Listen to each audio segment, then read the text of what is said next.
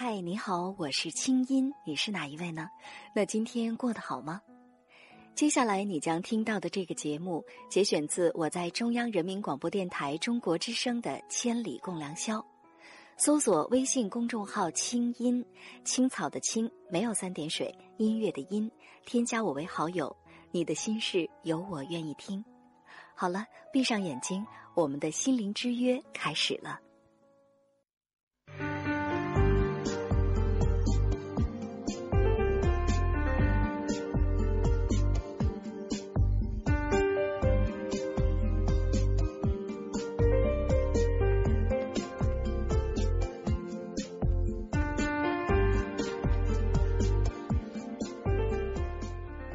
时期待美影的动画，成长时感受浦东的开发，高考时痴迷上亿的配音，大学时见证广院的变化，渐渐的发觉自己已在长大。写下这段话的是中国之声的主持人子文，高挑帅气的他是新闻纵横的男主播，一个八零后的大男孩。二零零五年，他通过街头流动献血车抽取血样，成为中华骨髓库北京分库的一名志愿者。二零一一年六月十五号上午，子文在北京空军总医院为基因配型成功的一名内蒙古白血病患者捐献造血干细胞。子文说：“身体是我的，但是现在也属于另一个等待营救的生命。”今晚。子文做客千里直播间，跟大家分享生命接力背后的心路历程。在你的青春岁月里，你做过什么让自己感到自豪和骄傲的事情？你打算用什么来告慰你的青春呢？今晚我们来听听别人的故事，收获自己的成长感悟。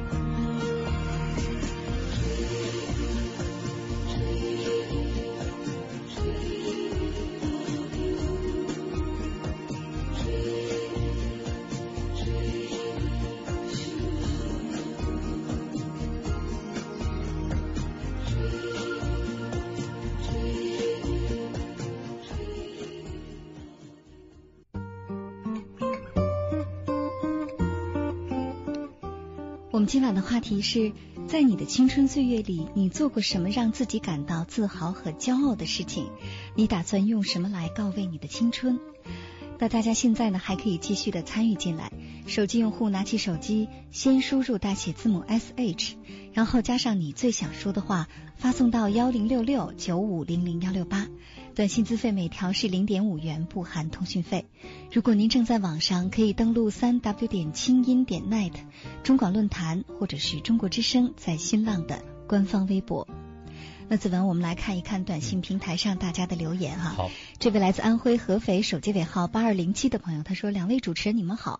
我从二零零零年开始献血，直到现在我还在做，我感到很幸福，因为有许多生病的人需要我们的帮助。”跟你一样哈，嗯，也是我也是从先从献血开始，多次献血之后加入了造血干细胞库，嗯，然后这一次算是比较幸运有缘分和那位患者配型成功，能够给他捐献干细胞，对，嗯，我还看到这一个四川达州的。手机尾号是五六二五的这位听众朋友说，记得第一次在公交车上给老奶奶让座，当时觉得心里非常高兴，帮助一个人居然是如此快乐，这也许是自己最自豪、最骄傲的事情吧。对我们想，可能这位朋友非常的年轻啊，因为他说他第一次在公交车上给老奶奶让座。我们希望生活当中以后他这样的行为越来越多。他就会越来越感到自己是一个对别人、对社会都有价值的人。我觉得他说的那句话非常好，就是帮助一个人是如此的快乐。对，其实我觉得这也是我们很多人愿意加入志愿献血、义务献血队伍，愿意成为这个干细胞捐献者、愿意做这些公益事业的，呃，很多真诚的人的一个非常善良的一个初衷。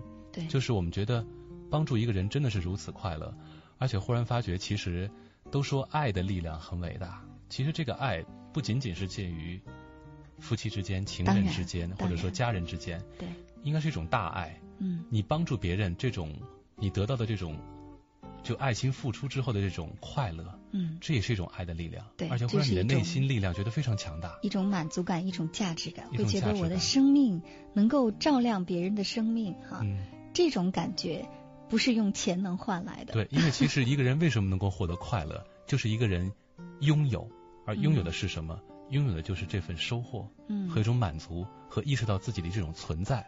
对。没错，其实我想今天晚上的节目也能安慰一些人啊。嗯，比如说，你看来自河北唐山手机尾号二二三六的朋友，他说：“青衣你好，我是一位退休的女病人，刚刚学会发短信。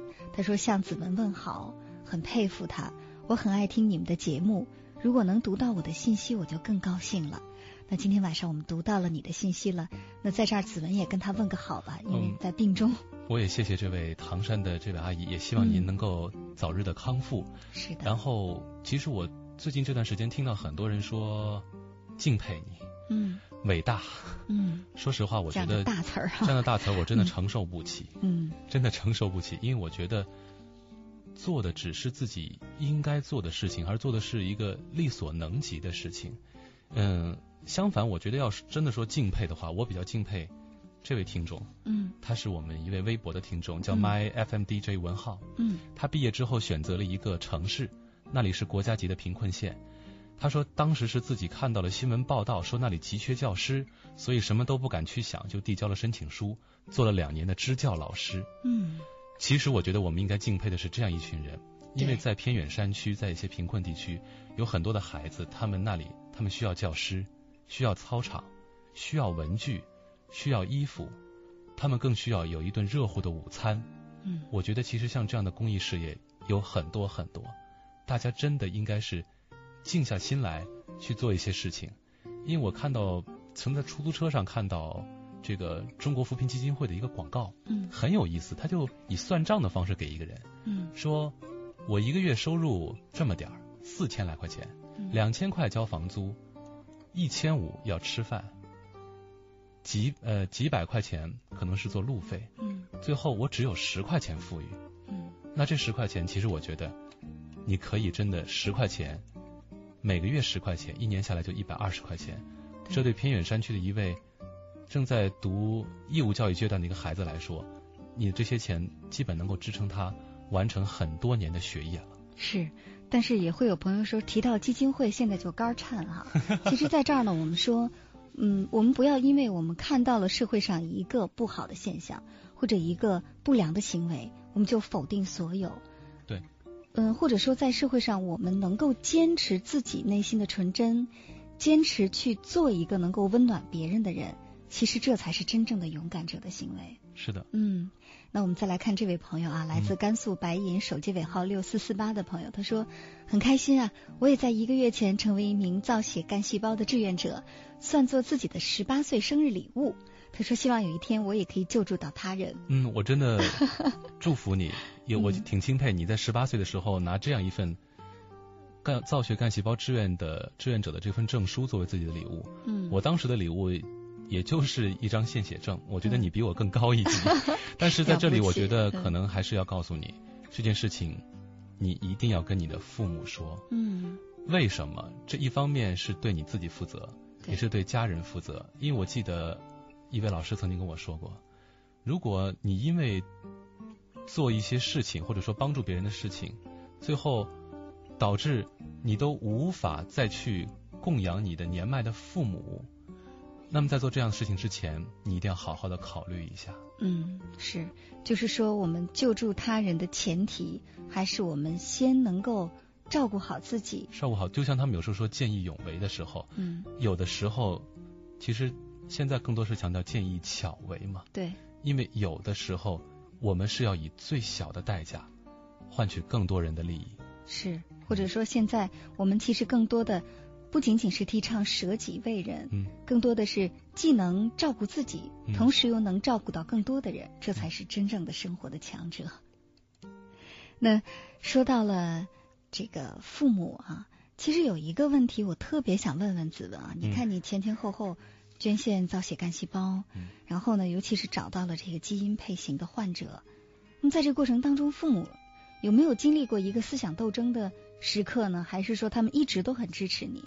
有，有这个这个过。程有，嗯，任何一个父母都会担心自己的孩子，对，会不会影响身体健康啊什么的？对对对，我记得我在跟我妈妈说这件事情的时候，我是刚好在捐献前回了一趟家，嗯，因为哥哥结婚，嗯，所以就是趁那次机会回了一趟家，嗯，然后就跟母亲说起这件事情。母亲虽然在医院工作，这些事情她都知道，嗯，但出于母亲对于孩子的爱，我记得我妈当时说的第一句话就是：“你能不能不要去？”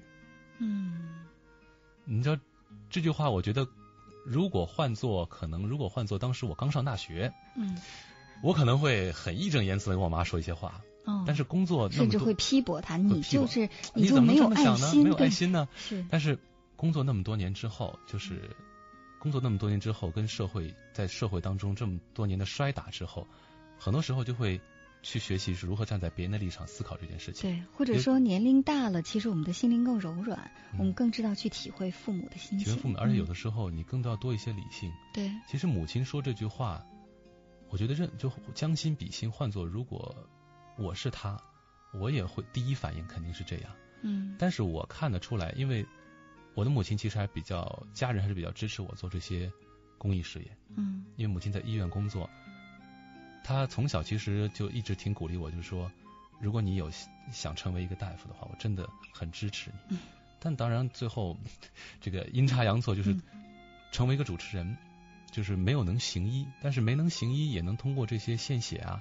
捐献干细胞去救一个人，对，这也是一个挺好的事情。是，很多人都会力所能及的事情。所以，其实妈妈说你能不能不要去，这句话它不是一个结果，它是他内心的一个挣扎的外化。挣扎的一个外化，真的是挣扎。他可能说完了之后他就忘了，或者说他跟你表达完了他的焦虑之后，接下来他还是说我支持你这么做。对他最最后他虽然没有说出我支持你这三个字，嗯，但是他看了我很久，嗯。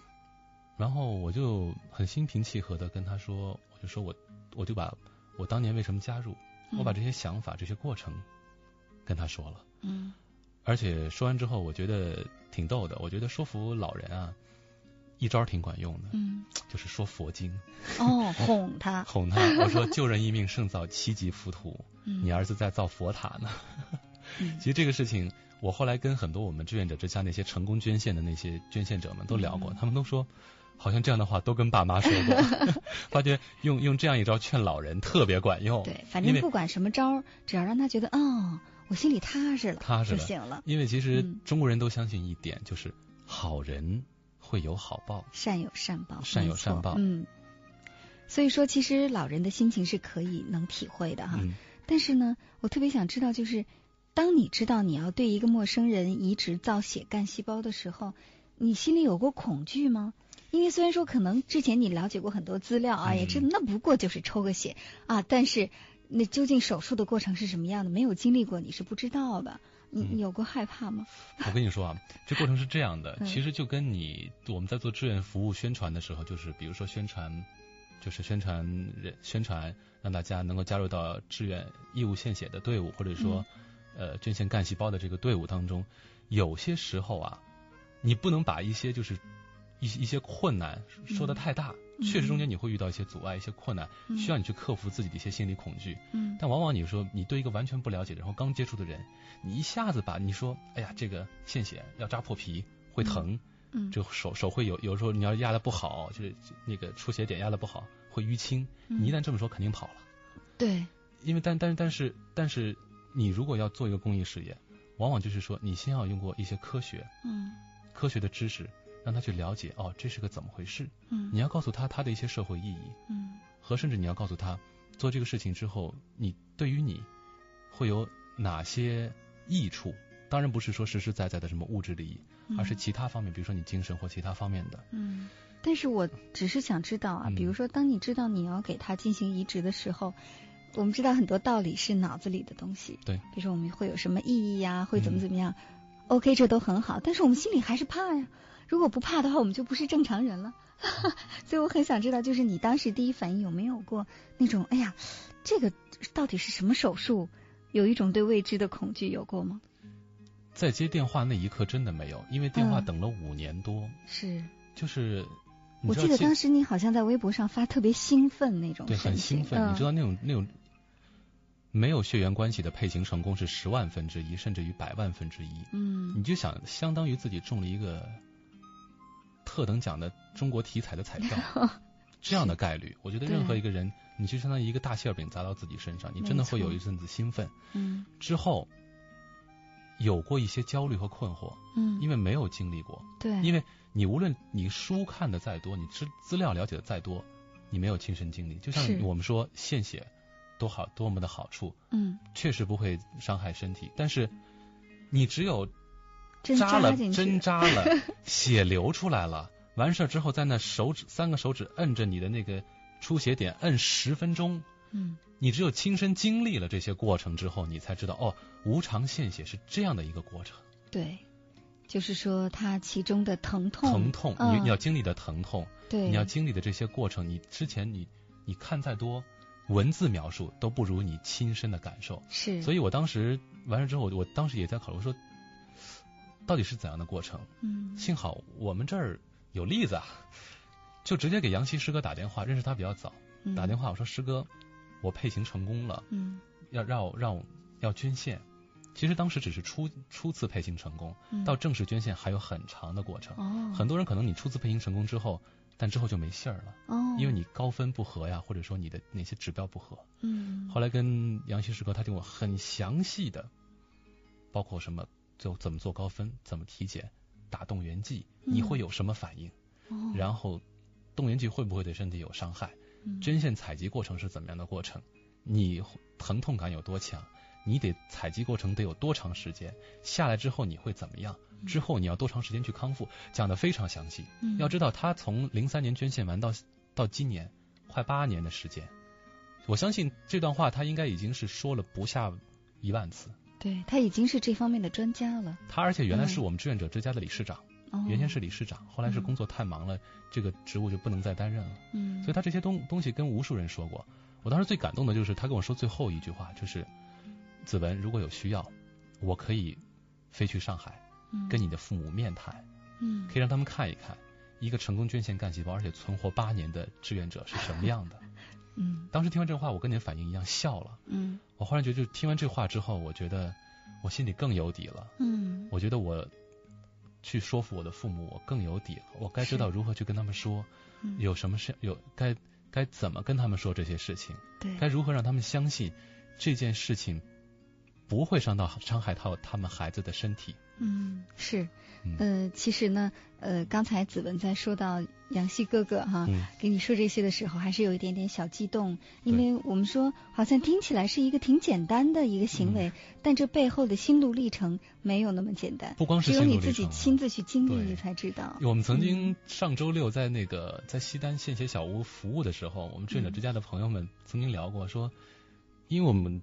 捐献干细胞强调刚才我说的有四个字嘛，叫深思熟虑。对，最后是义无反顾。嗯，一旦开始了，就是一个程序格式化，不能停止，只能向前，要不然就真的就害了别人了。就害了别人。用我记得曾经有一位红十字会的工作人员说那话挺严重的，说你这等于杀人呢。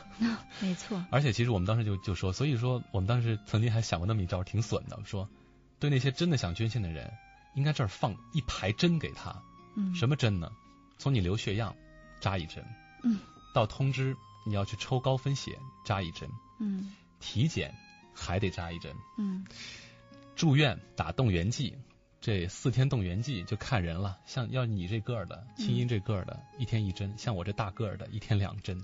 打针呢？嗯，打动员剂，然后呢？这就快十针了。我打了十针。嗯，我打了十针。你想之前的有十三针，十三针，还包括其中有三天每天要验血。看动员的怎么样，细胞数怎么样？十六针，嗯，然后采集，嗯，那一天两个胳膊是献血那样的八号针，两只胳膊同时扎上，嗯，如果像碰到像我们之前有一个志愿者小姑娘，挺肉乎的，嗯。还被扎了好几针哦，不好找血管，不好找血管。那这我没事儿，我血管细，血管好找。他如果说，要是说采集一般都是两天，对，这加四针就近二十针。我比较运气，我就采了一天，细胞就够了，那也近近二十针。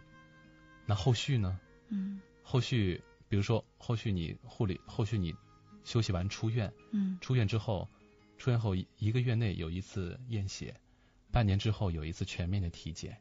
一年半以后还有一次体检，两差不多这么三次体检，你还是得抽血。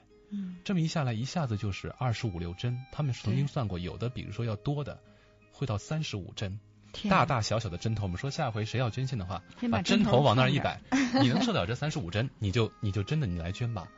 是，所以真的不是那么简单，不是那么轻易的事情哈。所以为什么说你要好好的考虑这样的一个事情？所以说，我觉得今天说这些针头的事儿会有点恐怖，会让很多人有些退却。对。但是你要知道，你受的这些痛苦，你和患者相比真的是天壤之别。是，来跟我们说说你的那位内蒙古姐姐吧。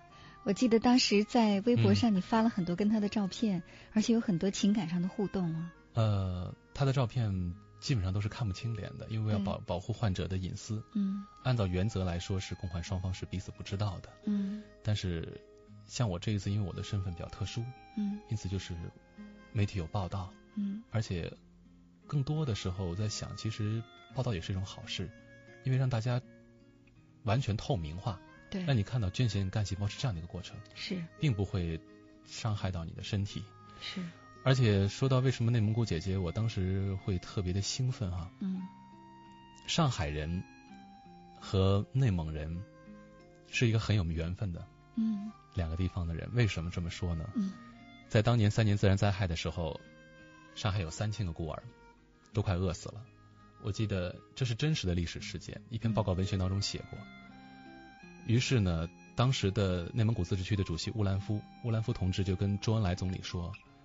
把这些孩子送到内蒙古吧，我们大草原的牛奶可以养活他们。于是那三千个孩子就坐着火车从上海到了内蒙古，然后内蒙古的蒙古族的那些，他们叫妈妈叫额吉，叫爸爸叫阿爸，那些额吉和阿爸，蒙古族的牧民们收养了这些孩子。我今天在微博上看到有一个有一个老阿妈，嗯，啊额吉，当年收养了二十五六十五岁，六十五岁。有一篇报告文学叫《国家的孩子》，有一篇小说叫《静静的艾敏河》，还改编成电视剧。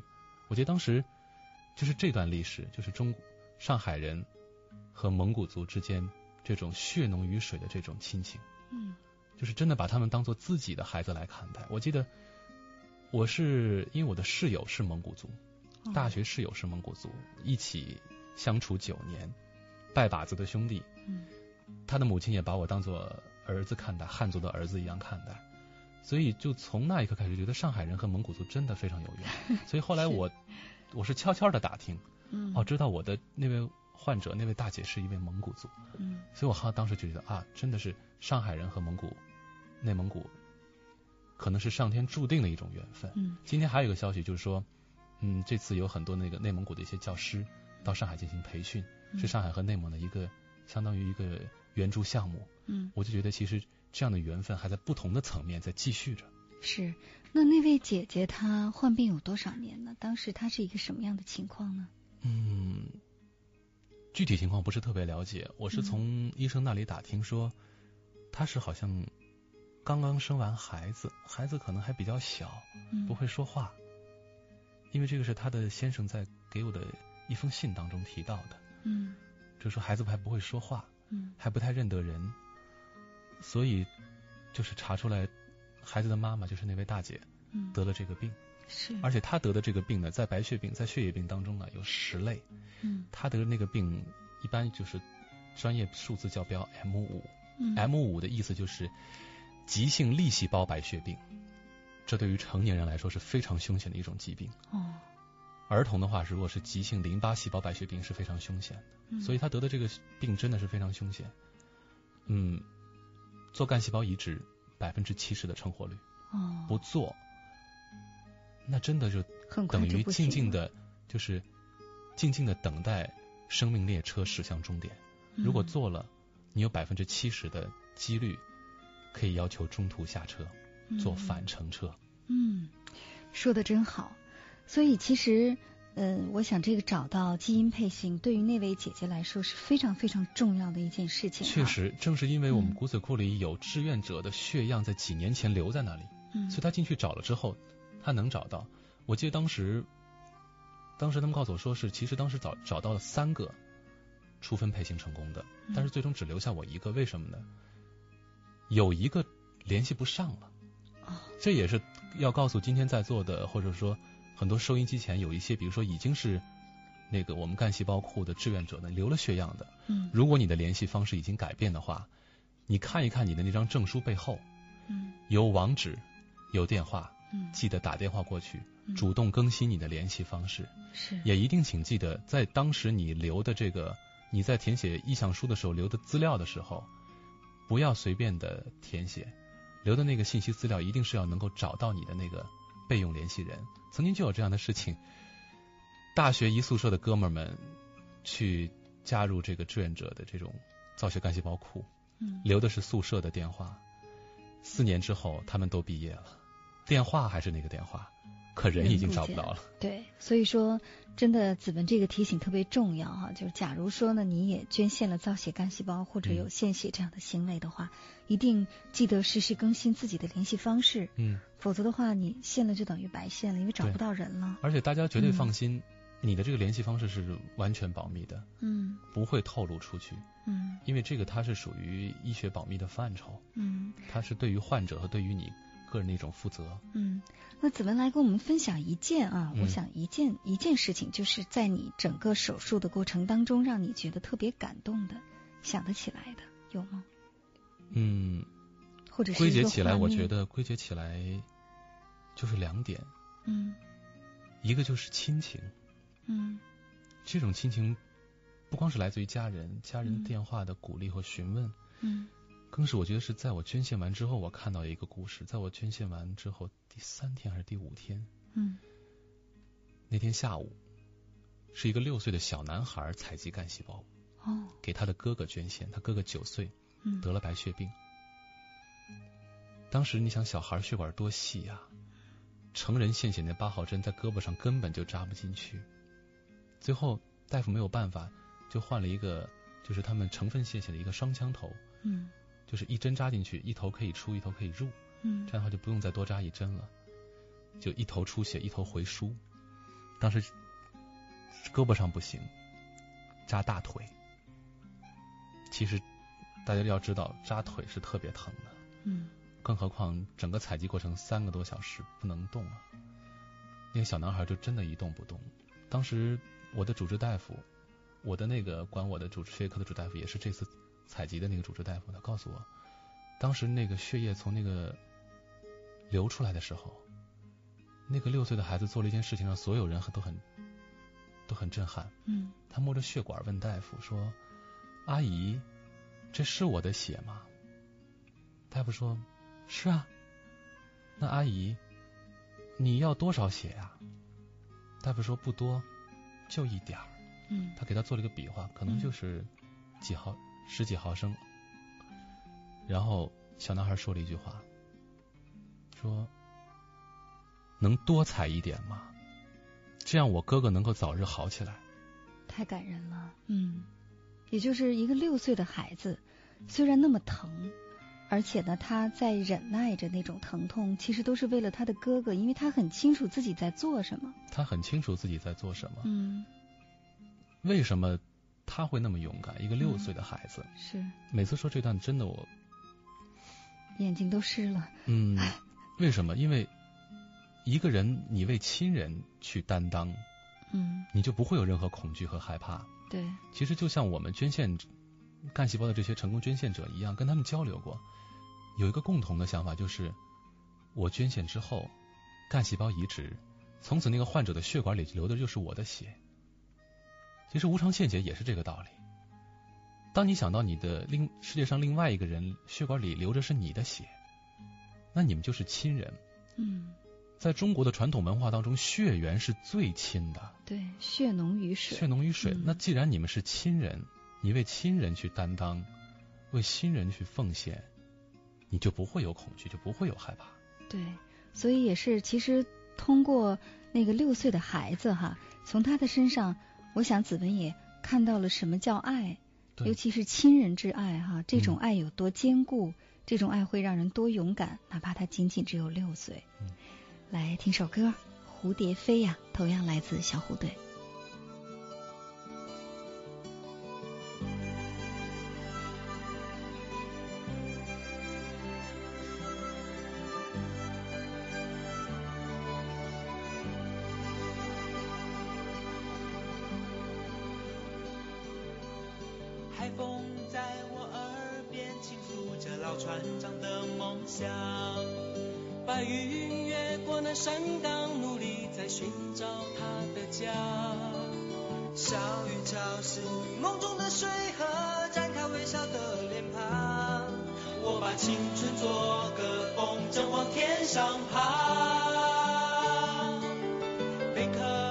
上沙滩，看一看世界有多么大。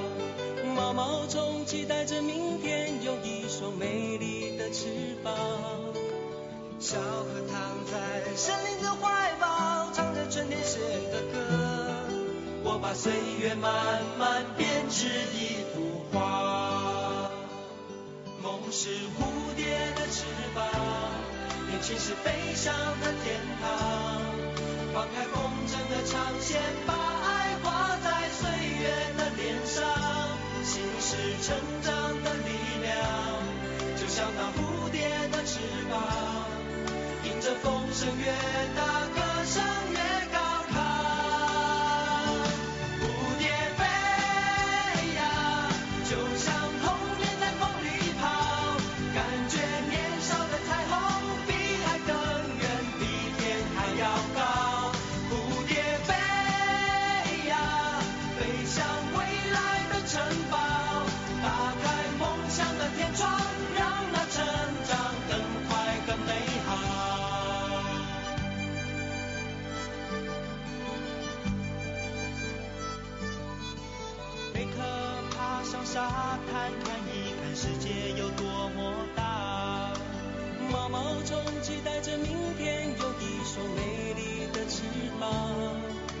小河躺在森林的怀抱，唱着春天写的歌。我把岁月慢慢编织一幅画。梦是蝴蝶的翅膀，眼前是飞翔的天堂。放开风筝的长线，把爱画在岁月的脸上。心是成长的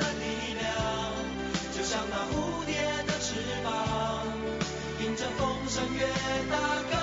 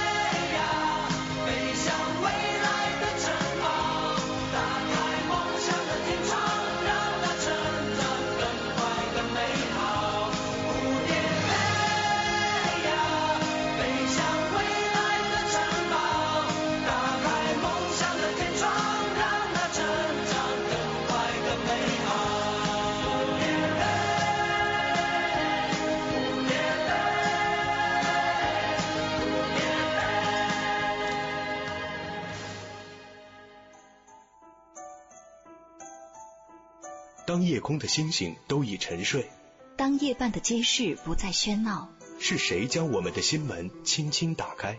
电波荡起涟漪，游弋你我心田，夜半时分，千里之外，虫鸣风动，花落花开。千里共良宵。听清音，稍后继续呈现。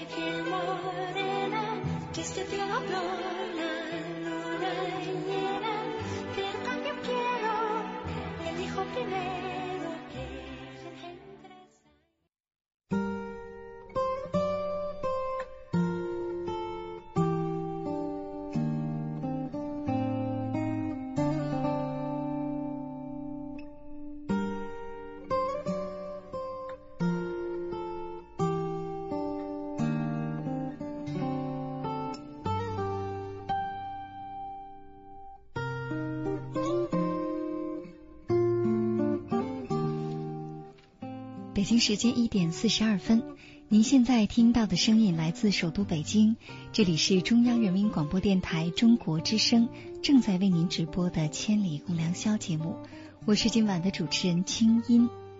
那来看一看我们的短信平台还有新浪微博上大家的留言吧，关于我们这些青春的记忆。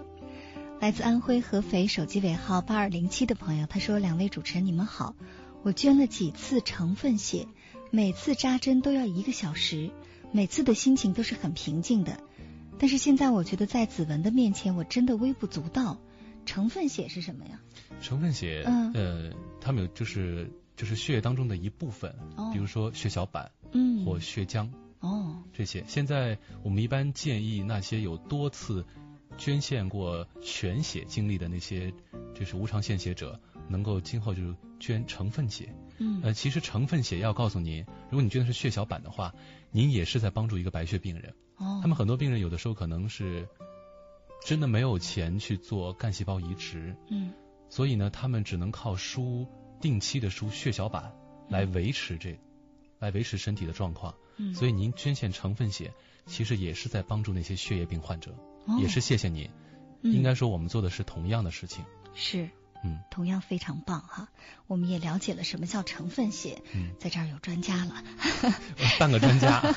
我相信收音机前有很多是在医院工作的听众朋友，他们可能一会儿结束之后要认识我的几位大夫们，估计会给我发短信，要纠正一些错误。继续来看啊，来自河北唐山手机尾号二六六幺的朋友，他说：“最令我骄傲的是我能帮助周围的人，但是这些都挺渺小的了。我很佩服子文哥哥的勇气，但是我想我应该向他学习，我也要通过最大的努力帮助那些需要帮助的人。其实，我想节目听到这儿，我们都会明白啊，呃，有一个观点，这个观点也是在节目当中子文在反复说的：帮助别人不在大小，只要你做了，你就了不起。对对对。同样来自福建泉州手机尾号七二五九的朋友，他说：“我呢是一个八零末的女孩，也就是靠近九零后了啊。”他说：“我记得小的时候啊，我去买东西，店员多找了十块钱给我，我没要，我为我的诚实感到高兴，这不也挺好的吗？” 都是挺好的。其实生活当中有很多这样的点滴的细节。嗯，我觉得无论诚实也好，还是说你这种帮助也好，或者善良也好，嗯。都说明你内心的这份最纯净的心田没有被污染。对，或者说你心里纯真的部分还在哈。还在。我们今晚的话题呢，就是想想看，在你的青春岁月里，到底做过什么让自己骄傲和自豪的事情？那刚才这位。姑娘说的也挺好啊。继续来看，来自山西大同手机尾号三二三六的朋友，他说，在我的回忆里呢，最自豪的是在我十三岁生日那天，嗯，我在公交车上，我看见一个小偷掏一位阿姨的包，我就不由得大叫起来。我觉得我很勇敢，嗯，真棒哈，呃，真棒。但同时呢，我觉得现在我不知道你多大，如果成年的话呢，在这些情况之下，其实你要知道，当时你不光很勇敢。你也很很幸运，嗯，因为常识都告诉我们，在公交车上，扒手通常不是一个人作案。对，所以假如未成年啊，在这儿，因为他发生这件事情是十三岁，嗯，假如收音机前有一些未成年的朋友，在这儿我们还是提醒大家，你在见义勇为的同时，首先还是要想好怎么保护自己，这也是非常重要的。嗯嗯，那我们继续来看啊，新浪微博上的朋友。呃，大家有很多朋友在微博上互动啊，可以说现在微博互动已经是越来越流行了。是，现在我们收到的微博的互动会比短信平台要多得多得多。来看啊，这位四面楚歌他说，首先向子文大哥致敬。我想我们的生活当中啊，就是因为有了像子文大哥这样的人而充满了希望。赠人玫瑰，手有余香。有句话是这样说来着：不要想我们能从这世界上获得什么，而是要想我们能给这个世界带来什么。向子文大哥看齐。谁说只有军人才是最可爱的人？我觉得有爱心的人同样也是最可爱的人。这条微博献给子文。谢谢。我觉得就是他说这句话非常好。嗯嗯，不要指望我们从世界上能获得什么，而是我们能给世界带来什么。就像我们做奥运会志愿者的时候，因为是北京奥运会残奥会，嗯，就是主新闻中心的志愿者。我们在那做志愿者的时候，有一个感受特别深，就是。你付出就是一种收获。嗯，那在那里当时两个多月的时间，每天五点起床，夜里十二点下班回来休息，就这样的一个二连续的两个多月的工作，但是觉得自己整个青春时光为北京跟能跟北京奥运会联系在一起，就觉得非常光荣。更何况我最骄傲的是我们的团队，嗯当时获得了极高的评价。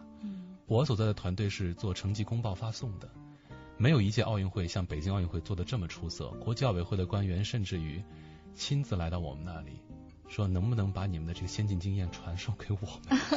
而且我们整个团队是五百个人嘛，嗯五百多人的这个新闻中心的团队，最后国际奥委会官员的一一句话评价，一封信有一句话评价我们五百个人都很感动，是这么说的：说，当我想到这五百个年轻人今后会为中国服务二十年到三十年，我觉得这是比中国获得的五十一枚金牌更为宝贵的财富。嗯，他说的非常高的一个嘉奖了。他嘉奖的是整个一代中国八零后，整个一代中国独生子女。对，所以谁说八零后没有责任感？谁又说八零后有人说没有希望？我们说这更多的其实有可能是对八零后的一种妒忌，因为接下来更多的这个社会的重担是需要你们来挑的，更多的机会也会给你对，们。因为可以说北京奥运会给了八零后的一个舞台，嗯让世界看到了八零后的成长，同时也是对八零后的一个磨练，他们也就相当于一个成人礼。嗯，那我们继续来看大家的微博留言哈、呃，有很多的朋友啊，其实都跟你做着同样的事情。对，比如说来自呃新浪微博这位叫朗逸品牌，他说我在零四年大一期间，在献血的时间就填表加入了中华骨髓库了。嗯，还有这位奔跑的蜗牛一二三，他说去年呢，我也成为了骨髓库的一员。虽然知道能配对的几率很小，但是我想说，我们大家都应该献出自己一份力量，每增加一个志愿者，就多了一份希望。确实是这样。嗯，多增加一个志愿者，你就给患者增加一个希望。对，我曾经在医院真的看到，有一位患者，一个孩子，在骨髓库里，在干细胞库里找了三次配型，嗯。都没配上。是那种所以我们这深深的失望，那种深深的失望嗯。和绝望，更何况就是我们中国的人口非常大，我们是日本的十倍的人口，嗯。但是我们的这个加入的人群的，就是按比例来算，嗯。还不是很高，更何况我们是一个五十六个民族的一个一个十十三亿的大家庭，对其实汉民族啊。是一，如果从历史上来看，汉民族其实是很多多民族融合之后的，嗯所以它的基因成分会更复杂，不像日本，日本它可能就是一个大和民族，对所以它配型会很好找。但是在中国，整个汉民族或者说少数民族可能会好找一些，但整个汉民族，它因为就是各种民族融合、历史发展、嗯历史变迁、迁徙等等，它的基因会变化很多，所以要找到配型真的会难度会比其他的一些国家、其他种族会更高一些。对，所以在这儿我们也是衷心的呼吁哈，嗯，有更多的年轻的朋友，假如你的身体条件合格的话，了解一下这个捐献造血干细胞，加入中华骨髓库当一名志愿者究竟是怎么回事儿，嗯，能够为我们的社会，为这些患病的人多做一些力所能及的多一个事情。希望。即使你的身体不行的话，你也可以参与他的。为捐献者进行一些其他的志愿服务，比如他捐献的时候去探望，嗯，去给他喂水，是，或者说他捐献完手不能提重物，你帮他提重物，嗯。甚至于到采血车那儿附近做这方面的一些志愿宣传。对，就像当年我们班同学去献血的时候，我由于不够斤两，嗯，那么我就给大家发面包、发鸡蛋，也挺好的。这也是一种服务。是，没错。那我想最后啊，再利用五分钟的时间哈，呃，子们来跟我们说说，如果收音机前有很多朋友也想成为中华骨髓库的一名志愿者，他需要做些什么呢？因为从节目一开始我们就看到有这样的留言哈，在反反复复的问。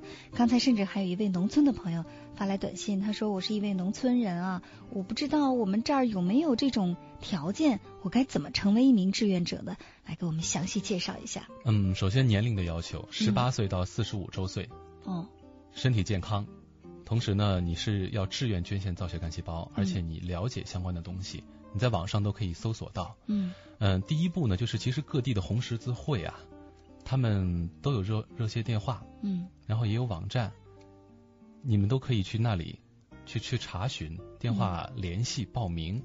还有一些地方呢，是直接可以到街头的流动献血车上登记入库，比如说北京、上海、西安，这些直辖市和一些大的省会城市都是可以的。嗯嗯，当然你要在捐献的时在报名的时候，要一定要带好身份证，嗯因为我们只接受十八岁到四十五周岁的。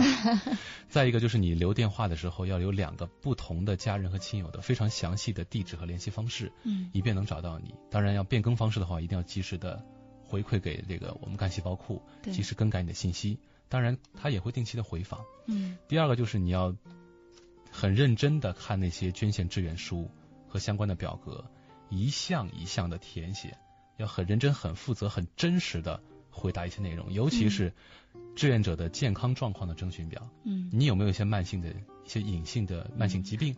你有没有一些传染病等等这些？你必须你因为你不光要不光对自己负责，也是对患者负责，因为对白血病人的免疫力是极低的。嗯就连一个洗没洗干净的东西，我们常人吃了可能只是偶尔拉肚子就没事了，但对他来说可能是致命的。没错。嗯就像我们为什么说我们捐献者献血的时候会查血项查的那么全面，连传染病都查了。嗯，就是怕把你糟糕的这个血样本输输给别人。对嗯然后捐献完填完之后呢，之后就会采集你六到八毫升的血液，嗯这些血液再经过那个 HLA，就是人类白细胞表面抗原，叫做人体的生物学身份证。嗯这个数据分析之后入库，供白血病人到库里来检索，嗯就是这样一个简单的过程。嗯当然，你要到捐献的话，初分只是第一步，因为它基因点位有十个，一般捐献者要至少八个以上相合嗯才能捐献。所以就是说，等你第一次接到电话和后面再通知你进行高分，中间有很多的步骤，是。真的犹如中彩票一样。但是我，们说，经历过了这个过程之后，你确实会收获很多很多的东西。对对对。嗯，嗯那么子文呢，在经过这件事情之后哈、其实我们知道你你最初的那个嗓子有点不舒服，对，嗯对，因为在捐献完之后，嗯因为他在捐献完之后，从很高的这个白细胞数到忽然间降低，一段时间你会免疫力下降。当时也是我们可能同事们、朋友们太热情了，都纷纷争先恐后要来探望。嗯，最后大夫说，就是这些探望让你交叉感染了，所以咽炎犯了。哦，探视太多了，探视太多了，其实有时候也是劝大家，病人住院的话呢，尽可能减少探视，是让他安静的休养。嗯是。我们说，其实今天晚上这期节目很有意义哈。嗯我们不光是把子文请来，作为我们中国之声的这么一个呃优秀的，我在微博上说是好样好青年，哈哈，不光是把他的故事来跟大家做一个分享和交流，嗯。我们了解到其中很多让我们内心深深感动的部分。嗯。除此之外呢，我们也是了解了更多的捐献造血干细胞、帮助白血病人的知识，尤其是一些医学知识。嗯。其实我们说，作为一个现代人来说，了解这些知识是非常必要的。嗯。因为我们要跟上时代的发展，我们要学会保护自己，同时也学会保护别人。我们要了解一些健康的一些观念以及医学的常识，哈，很多事情其实都是常识。那我们也看到，在我们的新浪微博上有一位朋友，我要特意念出你的名字，叫小影子男朋友。啊、这位朋友呢，在我的微博上留了很多很多的留言啊，那么都是一些谩骂的语言，而且会提到说我们怎么还好意思做节目忽悠别人。其实我们说每次做节目，我都会看到这样的一些很有情绪的朋友啊。我只是想说，我们今晚的话题呢，其实是一个提醒。比如说，我也看到一些朋友说啊，听到子文哥哥的故事，尤其是想到今晚的话题，我们的青春当中到底有什么值得拿出来让自己自豪和骄傲的？有朋友会说，会觉得想到之后会觉得有点脸红和不好意思。其实我们说青春是你自己的，那么对于这位朋友来说也是这样，青春是你自己的。想想看，在你的青春岁月当中，有什么是让你自己感到骄傲和自豪的事情，还是你只剩下了这种愤怒和谩骂呢？假如你的青春只剩下了这种愤怒的情绪的话，那么非常的遗憾，最后你辜负的还是你自己。同时，我们说每一个人，包括我们每一个人的亲人，都有可能遇到需要别人帮助的时候。假如那个时候是你在生病，或者是你的亲人需要帮助，你还会说出这样的话吗？今晚的节目是一个提醒，也谢谢你的留言。尽管你的留言让我看来很不舒服。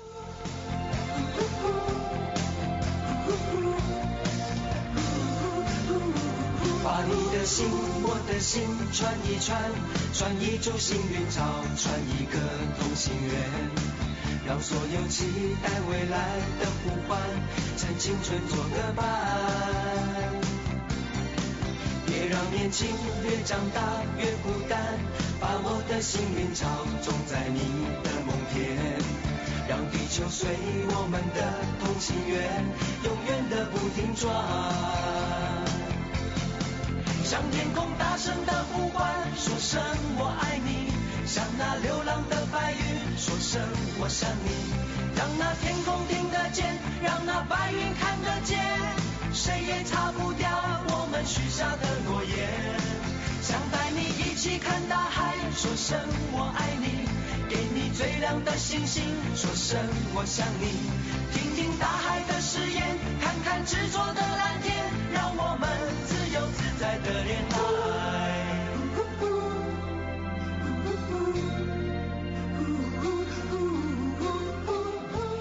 那此文我们的节目马上就结束了，在节目结束的呃最后呢，想跟我们听众朋友说些什么呢？嗯，就是希望大家能够帮助别人，也是在帮助你自己。同时，帮助人的前提就是深思熟虑，之后是义无反顾。嗯，没错，帮助别人其实就是帮助自己。把你的心，我的心串一串，串一株幸运草，串一个同心圆。让所有期待未来的呼唤，趁青春做个伴。别让年轻越长大越孤单，把我的幸运草种在你的梦田。让地球随我们的同心圆，永远的不停转。向天空大声的呼唤，说声我爱你，像那流浪的白云，说声我想你，让那天空听得见，让那白云看得见，谁也擦。好了，朋友们，伴随着这首小虎队演唱的《爱》，我们今晚的节目就到这儿。本期节目编辑主持清音，导播杨场，我们在首都北京，谢谢大家陪伴我们到这么晚。下次和你见面的时间是下周一的晚间，周二的凌晨，我们下周再会，做个好梦。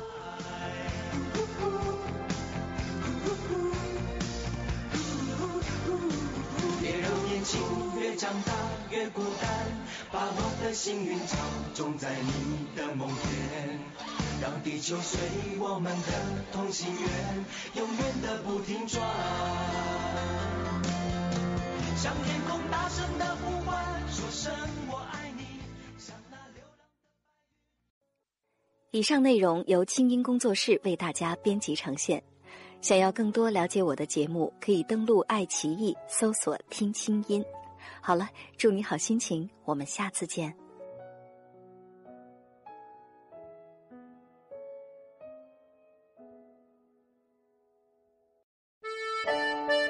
青衣魔法学院团购课程已经开启了，想与众多兴趣达人一起学习如何过得有趣吗？想与知名心理专家零距离学习心灵成长吗？关注青音微信公众号，回复“青衣魔法学院”购买相关课程，更有精美笔记本、限量台历等你来拿哦。二零一六，成为更好的自己，就在青音魔法学院。